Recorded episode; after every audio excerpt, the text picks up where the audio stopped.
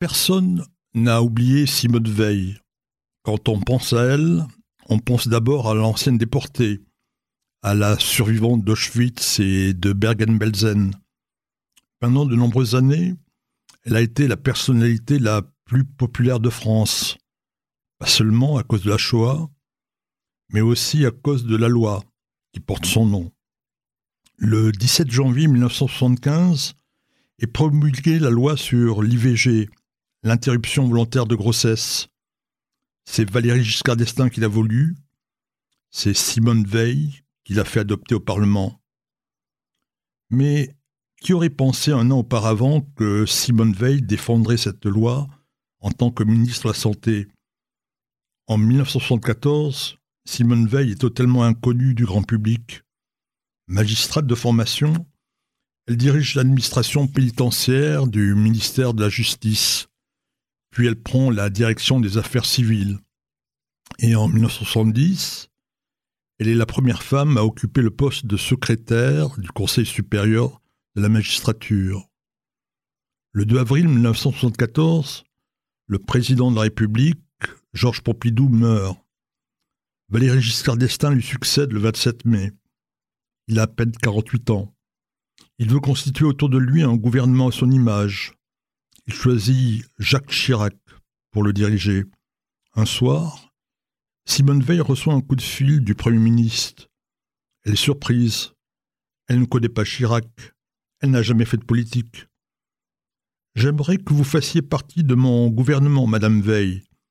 Appelez-moi demain pour me donner votre réponse. Le lendemain, Simone Veil est nommée ministre de la Santé. À 47 ans, elle est la seule femme ministre du gouvernement.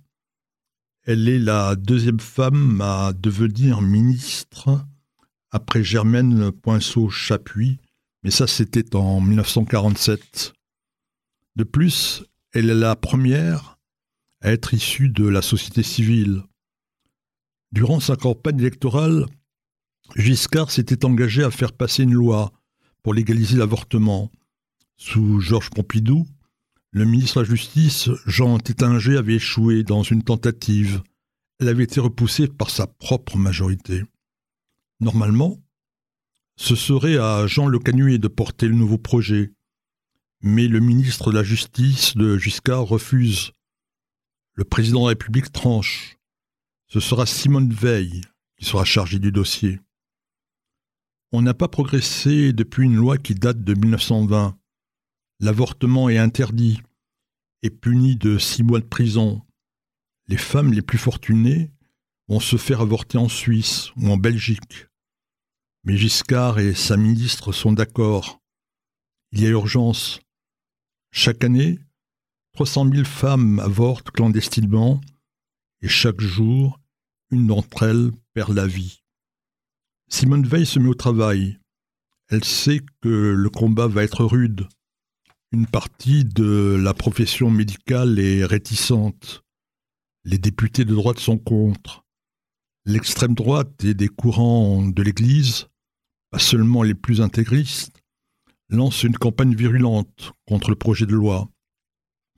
Malgré mai 1968, malgré le procès de Bobigny gagné par Gisèle Halimi, malgré le manifeste des 343 salopes publié par le Nouvel Observateur, la France de 1974 reste très conservatrice. De plus, Simone Veil présente un triple défaut. C'est une femme, elle est favorable à la législation de l'avortement et elle est juive. Le 26 novembre 1974, Simone Veil monte à la tribune de l'Assemblée nationale. Seulement 2% des députés sont des femmes. Elle affirme avec force Je voudrais vous faire partager une conviction de femme devant une assemblée constituée exclusivement d'hommes. Aucune femme ne recourt de gaieté de cœur à l'avortement. Pendant trois jours et deux nuits, 74 députés vont prendre la parole. Les attaques les plus violentes ne vont pas manquer. Michel Debré parle d'une monstrueuse erreur historique.